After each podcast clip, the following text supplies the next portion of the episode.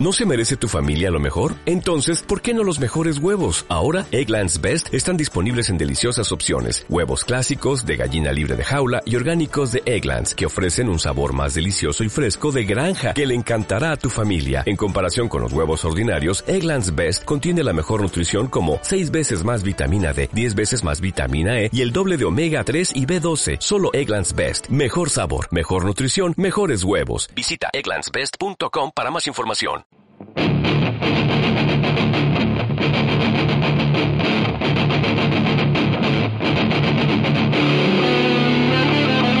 Bienvenidos a Psicoanalíticamente Incorrectos.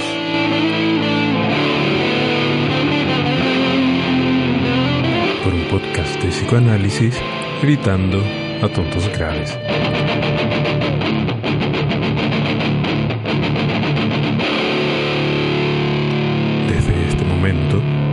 Las orejas para escuchar mejor. Oh, Me pregunta si yo puedo, si yo acepto que se grabe la reunión. acepta, po. ¿Acepté, po? Ya. Me Eh, pregunta, Ya. Digo que me pregunta porque como para abrir la cosa, hoy día vamos a Ah. hablar de la palabra un poco, ¿no? Un poquito sí. Oye, ¿sabes Sí. qué? Eh, eh, quería saludar a los escuchas. ¿ah? Ah, bueno, sí. Me dieron, me dieron un, un tip que es súper bueno después del capítulo 20.000, que es poder presentarnos cada vez que eh, partamos, weón. Porque nosotros le damos nomás y de repente hay gente que pilla y no sabe quién chucha está hablando. Entonces sería bueno que nos vayamos presentando de vez en cuando, ¿no, no te parece a ti? O así como, bueno, Sí, bueno, hola, hola Iván, ¿cómo estás? Sí, sí. Sí, pero cada uno se presenta a sí mismo. No, yo te presento a ti, no, pero así Ah, como, ya, bueno. hola Iván, ¿cómo estás? Si nos quieren individualizar, Eh, sí, es que somos una parte de un todo, po. ¡Ah! a mí me gusta pensarlo como, ya, no, no nos pongamos tan grave. No, Eh, sí, bueno, Iván, acá, Por eso yo te presento. Hola Iván, ¿cómo bueno, estás? bueno, sí, pero- pero preséntame al revés, ¿cómo estoy ahora? Eh, ¿cómo estás ahora, Iván? Cuéntame, contame. Mm, un poco cansado, ¿Ya? con cierta amargura de mucho café, Ah, eh, pero con una sensación de tranquilidad porque la mañana estuvo eh, muy eh, creativamente productiva, ah, mira qué bien, ¿ah? tomando el- la- lo que hablábamos antes, eh, con el cuerpo cansado, pero digamos con mi aparato mental eh, intacto aún. Mira. Por eso me puedes ver un poco más quieto y todo eso. Ah, muy bien, muy bien. No es el efecto de ningún hipnótico ni nada por Y nada, ya, muy bien. Qué bueno, ¿ah? Qué bueno escucharlo. Entonces, preséntame al revés, pues. ¿Cómo te presento al revés? ¿En qué sentido? En el sentido de que si ya te describí que estoy cansado y un poco alegre, estoy al revés, pues. Ah, Ocupemos el lenguaje de los niños, el que gana pierde, el que pierde gana. ah. Pre- ahora Vamos, vamos. pregúntame a mí. Pero ¿por qué tengo que preguntarte yo? Ya, bueno, Beto, ¿cómo estáis? Eh, bien. Gracias. Un bien dolorido. Un bien dolorido. Eso, gracias. Chao, chao, gracias. Estoy bien. Ay, ay, chao, chao. Eh, no, bien, pues bien. Cansado igual porque eh, le he metido harto en- en- al trabajo físico. ¿eh? Estoy. Ay, hombre. Eh, estamos tratando de que la cuerpada se mueva. pues, bueno. Entre más años pasan, más hay que moverla. ¿eh? Así que no, no hay que desconocer la parte física. Así que en eso Sí. A mí me pasa un fenómeno extraño igual. ¿Mm? Yo voy a cumplir 40 años ahora, el, el martes por ahí. ¿Ya? Y eh, voy a jugar tenis. Y cuando juego tenis, weón, sabes que no sé si tengo una disociación con el cuerpo y voy a tener una lesión heavy en algún momento, pero me siento como un teenager. De hecho, he jugado con loquitos de 25, 20 años que igual juegan y todo, y ponele. ¿ah? Ah. ¿Cómo, cómo, cómo lle- cómo podéis llegar a esa? Así que me pasa algo extraño con eso del, del viejazo igual. Sí, claro que es biológico, me imagino, no sé. Eh, pero creo que también tiene su peso cultural el, el tema de eso. Así como llegamos a los 40, como si que los 40 también hay que celebrarlo de una forma especial. Sí. Y no, no sé por qué, weón. Sí. Los 41 no, los 29 no. Hay que esperar a los 40. A los 40. O sea, yo pienso que tiene que ver con esta weá que es la... Me eh, eh, hace un tiempo atrás la mediana edad era los 30 y ahora la mediana edad es los 40, pues. ¿Cachai? O sea, estoy en la mediana edad. Así es. Estoy cual. en la en midlife crisis. La crisis de la mitad de la vida.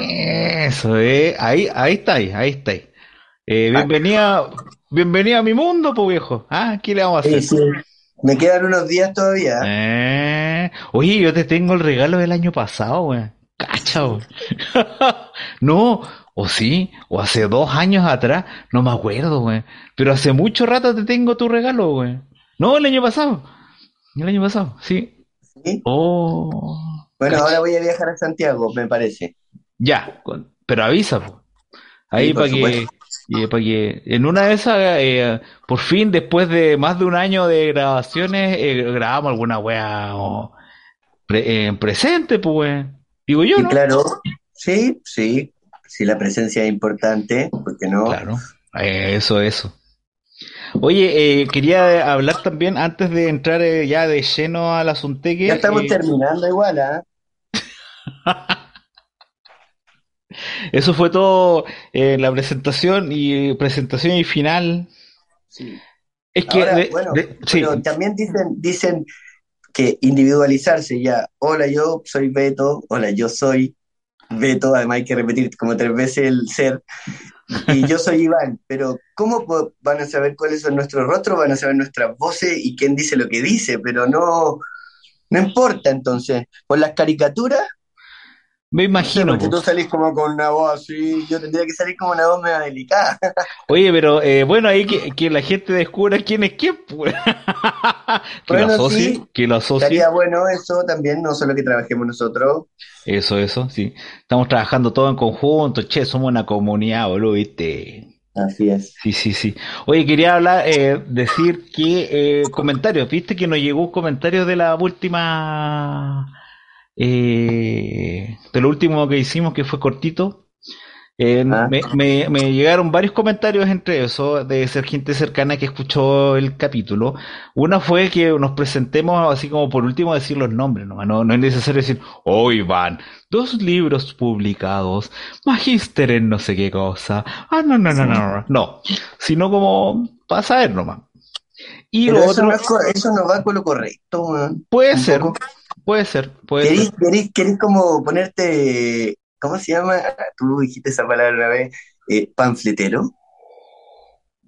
Panfletero, panfletero lo asocio más a lo político, pero sí, yo soy medio panfletero igual. El correcto es político igual. El Sí. correcto es político. Son, el Ya, son bueno, sí, politicón. sí, disculpa. Ya, y, y lo otro es Iván Alcaide, eso, presente, ahora profesora. y siempre. Ah, ¿viste?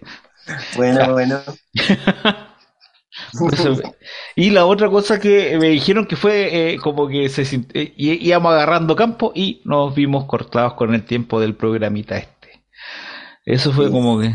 eh, pero bueno, pero veamos qué pasa. Eh, Pero dentro de todo eso, alguien escribió. Yo voy a, a- Ajá. a decir que en relación al capítulo anterior, que es, escribió Pafo-Santa Sangre. Me suena ese nombre, me suena, me suena. Eh, Eh, seña- señala de la vez pasada. Se cree que uno de los orígenes de la expresión, entre comillas, es del año de la pera. ¿Viste que te? Ajá. Ah, oh, un aplauso. Eso, sacó aplauso. Eh, tiene, tiene relación con el uso de la perilla, entre comillas. Mm, Pequeña barba en la punta del mentón que estuvo de moda en el siglo XVI. Abrazos muchachos, eso dice. Espérate un poco, pero, pero, pero, ¿cuál es la relación del, del año de la pera? Ah, porque es antigua. Puede O sea, ser, pues. Es O de sea, la época. Pero claro. todavía sigue eso. Es Sí. moderno igual. Eh, claro. Ahora que uno lo piensa, claro, hay gente que lo- la cultiva Ahora el año como de la pera chivito. es el año de la inmediatez. Ya El no es el... No ¿Mm? No, lo que te digo es como si es que se mantiene una, una forma de barba que ¿Mm? era antigua y ahora igual está, es moderna, como pasa también con la ciencia y un montón de cosas, Ajá. eh, entonces cambiaría el sentido de el día de la pera. Porque ahora en la modernidad el tiempo es la inmediatez, entonces sería como al tiro el día Ah. de la pera. El día de la pera es, claro, el día de la inmediatez. Pero Claro, yo me imagino que igual hubo un tiempo en que no se... Viste que eh, en, en la historia más chilena ocupar pelo largo y la barba no está bien visto por 16 años, no menor. Entonces, aún, aún, sí. aún, aún. Eh, sí, y eh, me imagino que también tiene que ver con eso, ¿no? Como, porque antes estaba de moda, antes como que cualquiera lo podía usar, dijeron. Me imagino que los eh, señores de Fuerzas Armadas también en esa época ocupaban barba, ¿no? Pero ahora no, ahora está todo bien afeitado, bien corto. Entonces, por ejemplo, me imagino que eso tiene que ver con, con esta cosa como el chivato que ahora uno le dice, ¿no? El chivo, el chivo. El año del chivo, vamos a decirlo. ¿Se Ah, podría sí. decir así? Sí, el año pues. del chivo. Si, si, si tiene esa lógica, sí, pues, podría ser, ¿no? Sí. Sí. El año del chivo. Bueno, ese fue el comentario que nos llegó. Eh, igual nosotros estamos súper re- eh, receptivos a que lleguen más comentarios. Igual son entretenidos porque no- eh, le da harto vitalidad también al, al- a este programita, po, porque de repente Sí. tenemos programado una cuestión y nos vamos en la bola para otro lado. Y eso también Sí. lo hace dinámico, pues, lo hace entretenido. Sí. Sí, Interesante, me gustó el, el aporte de la pera. sí, un aplauso. Sí. Listo. Ahora dicen te tirita la pera. Ah, te tirita la pera. Claro, ahí entra toda la lógica de la perilla. Pero y- y- ya después uno podría decir, ¿por qué perilla? ¿En qué sentido? Ya ahí ya... no. Bueno, en Tiene fin. que tener alguna. Alguna, alguna, algu- algún algo, ¿no? Sí. Mm. Porque la perilla es con lo que abrí y cerré una puerta, ¿cierto? Sí, sí, pues. También. Eh, No sé. Bueno, ahí, eh, si quieren opinar en relación a eso, eh, también estamos abiertos a que den Sí. algún comentario. A lo mejor lo agarraban de la perilla para que se entraran a la casa.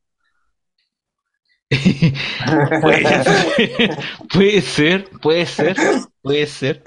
Voy a llegar el, el día de la pera. Bueno, y de la pera te, de la perilla te. Véngase para acá nomás, ah, claro. Sí. Bueno, Bueno, todo esto tiene que ver, está más que relacionado con la idea de palabra, que es un Sí. poco como lo que íbamos a intentar conversar, ¿cierto? sí, vamos a tratar de conversar de algo. Mira, yo creo que es la primera vez, creo, no estoy seguro, ahí no puede, puede ser que me equivoque, pero es la primera vez que vamos a hablar sobre un texto que leímos y quiero un poco como para analizarlo acá. No sé si en otras ocasiones ya hemos hecho algo tan, ah, como que hemos tenido ciertas ideas, pero no sé si hemos analizado tan, tan, tanto como lo que pretendemos, no sé si vamos a analizar tampoco tanto, pero lo que No, queremos hacer algo. No, no creo. Vamos a tirar más la talla aquí, cualquier cosa, pero en una de esas salen cosas interesantes. ¿Qué es Lo más probable es que si hay talla así, po. Sí, pues sí. Sí, ahí está la cosa. De, vamos a hablar de un texto de eh, el viejo Dolape, Sí. Bueno para el puro, Y para otras cosas igual. para los químicos también, que porque le gustaba harto estar este eh, trabajando de noche. ¿ah? Eh, Y era medio taciturno, dicen por ahí. Entonces, hay una carta que le manda a Marta, a Marta, No. sí. su, su amada, donde le dice tú, yo y la cocaína seremos lo máximo. Bueno, Ah, estamos hablando de las obras completas de Segismundo eh, Sí. Freud, Sigmund Freud. así es. En el tomo 1 hay un texto que eh, nos parece la edición Amorror tú, porque la otra edición, Sí. la inglesa, se Que- sal- corta hartas cosas. Sí, que es la de la versión Amorortur, que es el librito eh, verde, que la, él dice tomo 1, dice publicaciones pre-psicoanalíticas y manuscritos inéditos de la vida de Freud, de 1886 a 1899. Vamos a, de este, eh, hoy sonamos así como bíblico, ¿ah? ¿eh? dentro Bíblico, muy bíblico. bíblico, muy bíblico, sí. Eh, de este eh, libraco vamos a hablar de un texto que es muy llamativo, que no sé si en, en muchos lugares lo, por ejemplo, universitariamente se utiliza o se habla mucho de él. Yo creo que se, se saltan el- mucho, pero es un texto bien interesante que creo desde ya eh, da algunas bases para poder entender algunos conceptos que se utilizan hasta el día de hoy. ¿ah? Eh, Se dejaron de utilizar también. también, sí, que es tratamiento psíquico y entre paréntesis tratamiento del alma. Es un texto de 1890. Sí. Eh, es de 1899 y se publicó un año después. Bueno, no sé, no, no, no lo sé, pero sí es esa época. Eh, sí, sí, eh, es de esa época, 1890. es como antes de la interpretación de los sueños. Sí, sí. Creo que Por es eso se llaman, sí. se llaman psicoanalíticos, porque como que aquí está toda la movida de la hipnosis y, y está toda esa onda, las primeras también eh, eh, teología, las primeras psiconeurosis, está el manuscrito H, que es bien entretenido, el manuscrito G, el proyecto, bueno. Es un libro, de alguna manera yo creo que ese texto sale de lo más biológico de Freud que tiene en este texto, o sea, en este libro. Sí, por- porque yo, bueno, yo, yo, esto fue una, una, por ¿por qué no, no, nos fuimos en esta volada? Fue porque le dije a Iván, Iván, yo me prometí este año partir leyendo las obras completas de Freud. Sí. E Iván, como es un lector asiduo, me dijo, en el tomo uno hay un texto que tenemos que analizar. Así con esa cosa apasionada que tiene. Entonces yo dije, todavía no llego a ese texto. Y me dijo, tienes que leerlo. Y yo dije, ya bueno, ya. Entonces lo leí. y aquí Qué estamos. bueno.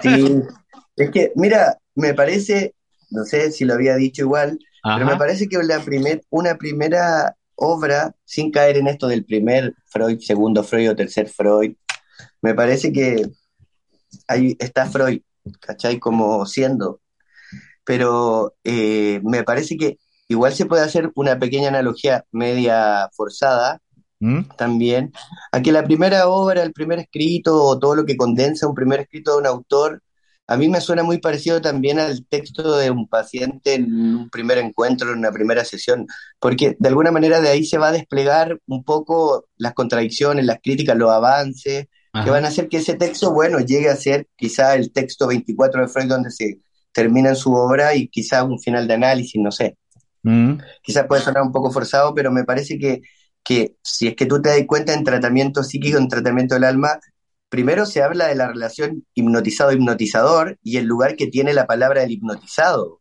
¿cachai?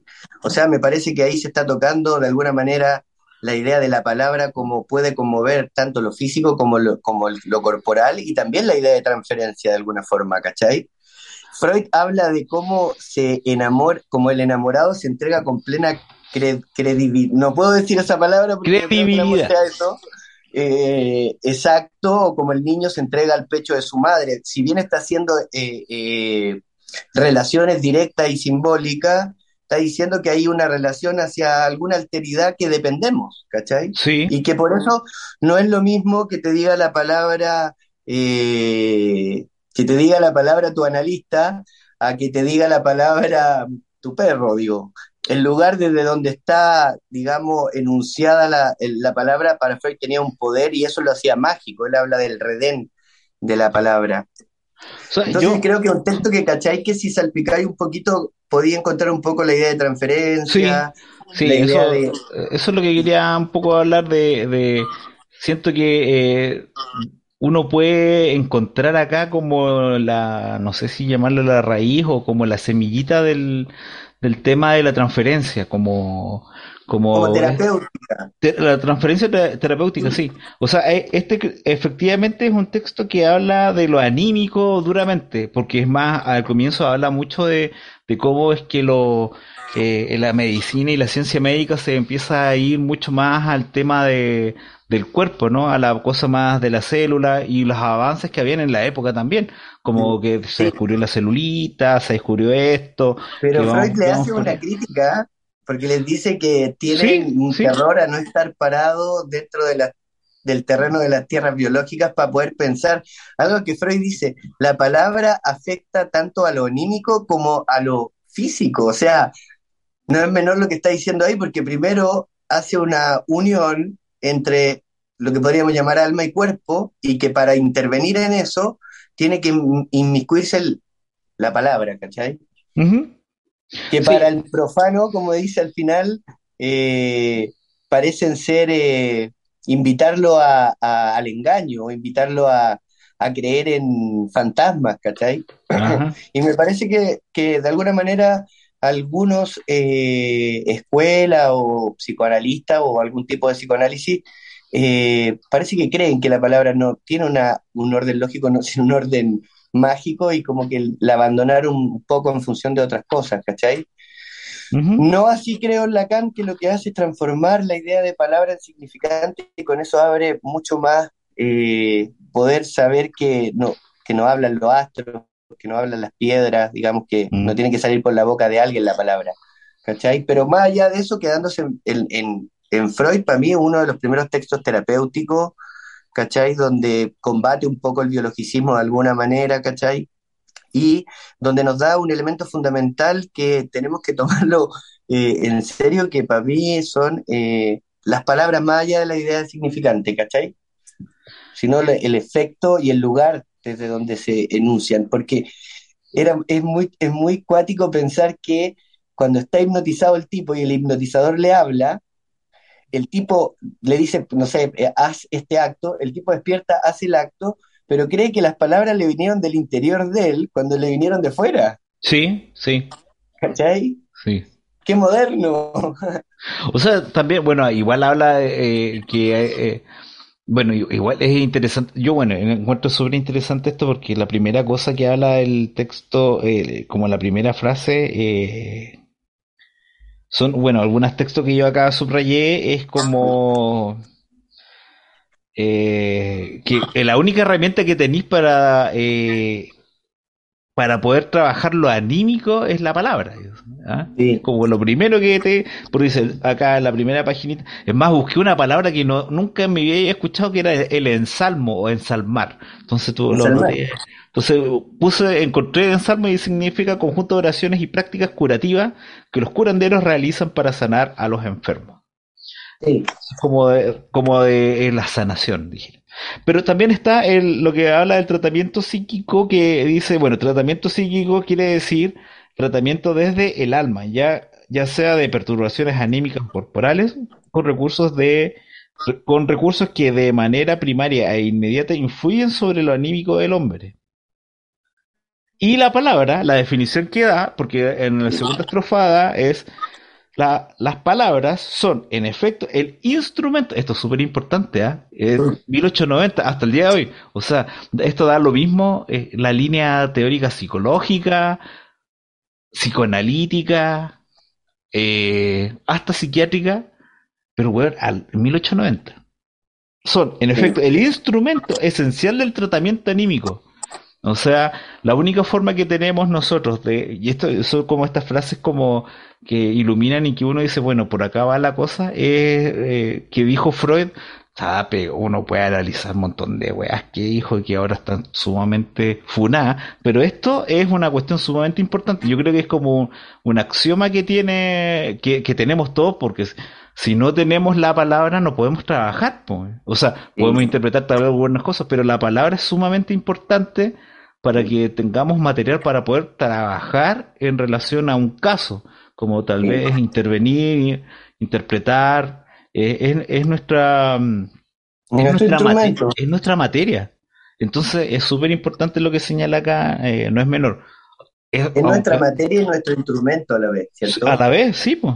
Entonces, no deja de ser menor. Es que esto es súper lógico, ¿ah? O sea, o, o nosotros la hagamos, qué sé yo, pero su- suena súper lógico, pero a la vez no lo es, lo es- no, no lo es porque uno se olvida de esto. Sí, Uno se olvida. Entonces, lo importante es palabras, que. palabras, palabras. Sí, Más palabras, vale, más vale un acto que mil palabras. Por ejemplo, ¿Y, y un acto no son palabras? No, no son palabras porque no son habladas, pero son significantes. eh, sí, sí, O sea, no se habla solamente. Nuestro instrumento, digamos, cuando se va afinando, va haciendo que se hable no solo por la boca, ¿cachai? Porque, a- a- por ejemplo, había una persona que decía, pero Iván, cuando tú analizáis por videollamada, te perdí el gesto de la persona, el gesto, el movimiento del pie, pero eso en algún momento igual va a salir por la boca, ¿cachai? De alguna manera. claro. Como Es esto de, de que se pierde algo en el gesto. A lo mejor el tipo se rasca la cabeza y se rasca la cabeza. Habrá que ver si esa rascada de cabeza va relacionada con una palabra que repite en un momento, en un contexto, para poder decir algo de esa rascada de cabeza. Pero si no caemos en una sospecha así tremenda de que todo significa algo y en especie de paranoia sí. Sí, yo es que estaba pensando en eso como, eh, eh, es que acaso todo es interpre- interpretable, todo es analizable. Eh, yo creo que no, pues, o sea, por algo también eh, una de las herramientas que tiene el psicoanálisis es el diván y, y ante eso, por ejemplo, no, uno no ve, si uno tiene un paciente, ¡oh, loco! No puede ser. Actualizar. Es que me está tirando que quedan, ¿Qué quedan 10 minuto? minutos. Bueno, vamos a tener que hacer una segunda parte. Pero eh, estaba pensando en que en, cuando una persona está eh, recostada en un diván, tampoco uno le está viendo la cara, por ejemplo. No, es Y como tampoco la llamada de uno... El diván es la llamada de teléfono. Es más, hay un texto, no me acuerdo en qué parte de Freud, que habla sobre el teléfono y el efecto que tienen los teléfonos antiguos, que la, que era como el teléfono que uno tenía en la casa, ¿no? Ese teléfono como eh, beige, medio beige, así que uno pescaba y que uno se escuchaba cuando, eh, cuando uno hablaba. Había como una cuestión como un, un retorno a la paila de Sí, uno mismo. sí. Y Freud utiliza un poco el tema del, del, del micrófono, pero no me acuerdo en qué texto, pero habla de eso como. Como que el inconsciente del emisor tiene que transformarse en el, co- el inconsciente del receptor, como una com- comunicación de inconsciente a inconsciente. claro, Complicado, pero bueno. pero puede ser, pues, o sea, es más, la, el psicoanálisis eh, intersubjetivo habla un poco de eso. Sí, es otra forma de entender también cómo, cómo poder hacer los análisis en realidad. sí. Eh, lo otro es, efectivamente habla, eh, hay una cosa que de lo que señalas tú sobre, eh, que habla del, del tema de, de esto de la medicina, que un poco como el saber y cómo es que se va alejando también, y porque lo anímico también no, no tiene, no tiene esta sustancia concreta. Yo creo que el, el miedo de la, de la sustancialidad, pero sustancialidad como de lo duro, Tridimensional. lo tridimensional, es como lo que de alguna manera eh, asusta al médico, que un poco hace la crítica a Freud en relación a eso. ¿ah? Asusta al médico, asusta al epistemólogo, asusta a hartas personas Ya. del ver para creer. Claro, del ver para creer, le asusta, o sea, Sí. Eh, es como se, interesante. ca- se cayera en un terreno un poco más místico, quizás, ¿cachai? Sí, Como más de fe, más de sugestión, qué sé yo, de varias cosas. sí, sí, entonces eh, eh, es bien interesante porque se pega la, eh, se pega como todo un análisis así, hay unas, unas planas que son como súper, eh, que le gusta hacer como detalles, poner ciertas cositas y ahí como que habla del, a- avanza por ahí. Pe- Y Ha- también habla, ¿Mm? sí, habla de los lugares de sanación, de los milagros. de los milagros habla, sí. Habla, ha- habla también un poco de, de cómo la gente que tiene miedo a la peste se le pega la peste. Sí, sí, Es como cuando uno era cabrón chico y le decían, ponte zapatos porque te vayas a resfriar. Uno no se resfriaba porque hacía frío, era porque los papás decían eso. Y se Yo pasé muy resfriado. Claro. Bueno, me gusta andar sin zapatos todavía. Po, sí, sí, sí. A patita pelá. Así es.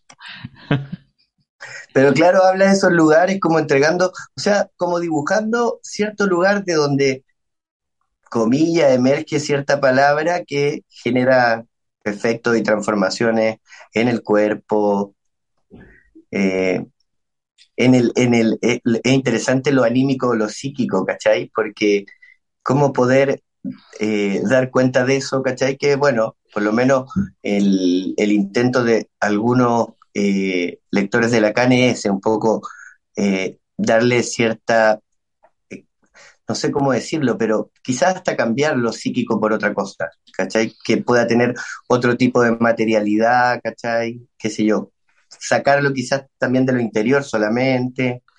eh, y ahí viene, bueno, ahí está el lenguaje, ¿cachai? Como, O sea, como igual, elemento de, igual de- en en relación a eso, como, eh, bueno, al- eh, Alfredo hablaba de la cuestión del, eh, de los paradigmas y cómo hay ciertas cosas, efectos paradigmáticos que actualmente uno puede ver hasta a nivel social, que hay como ciertos cambios en relación desde ahí, como, como, bueno, hay un video que me llegó eh, en Instagram del como un pequeño eh, trailer de una weá que hizo el Alfredo, que habla sobre que lo primero que dice es como la experiencia se da en un contexto, en las cosas así, en, en todo.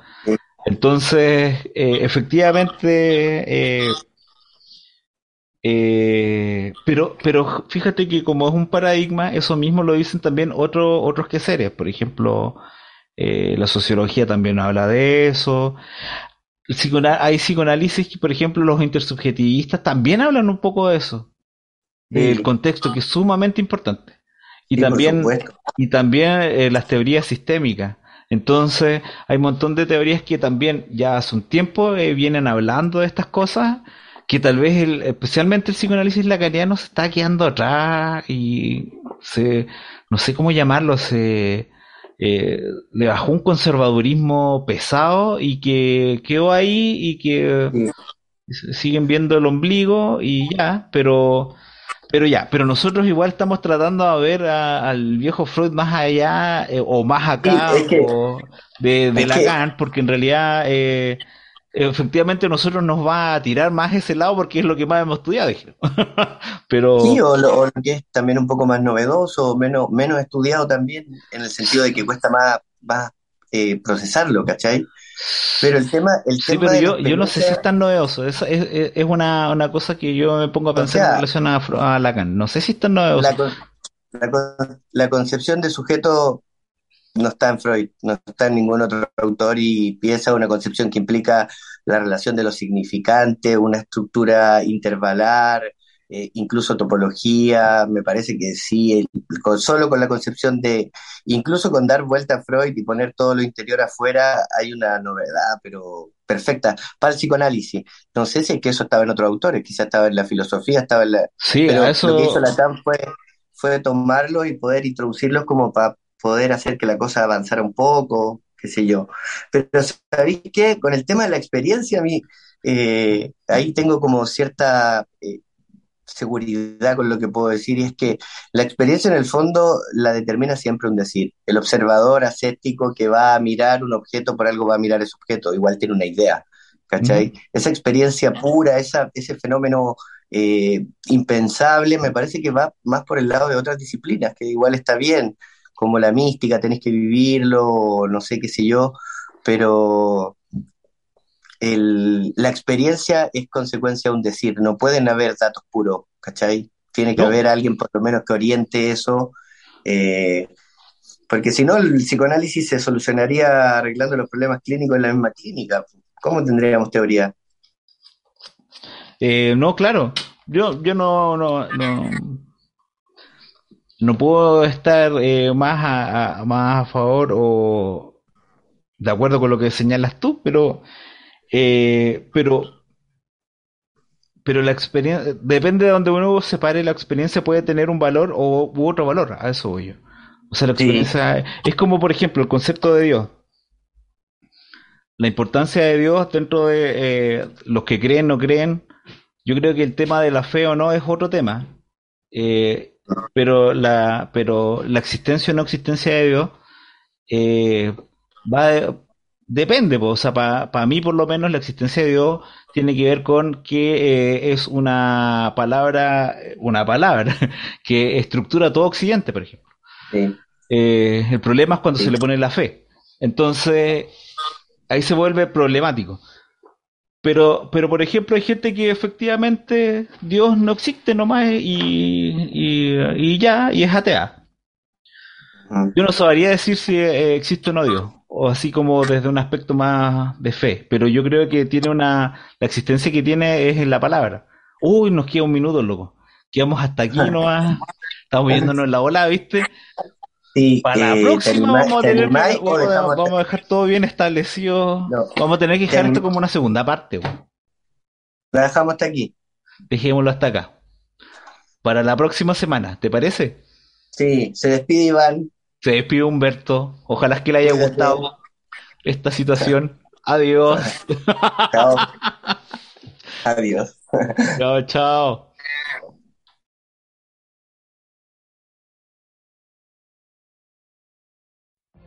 What if you could have a career where the opportunities are as vast as our nation, where it's not about mission statements, but a shared mission?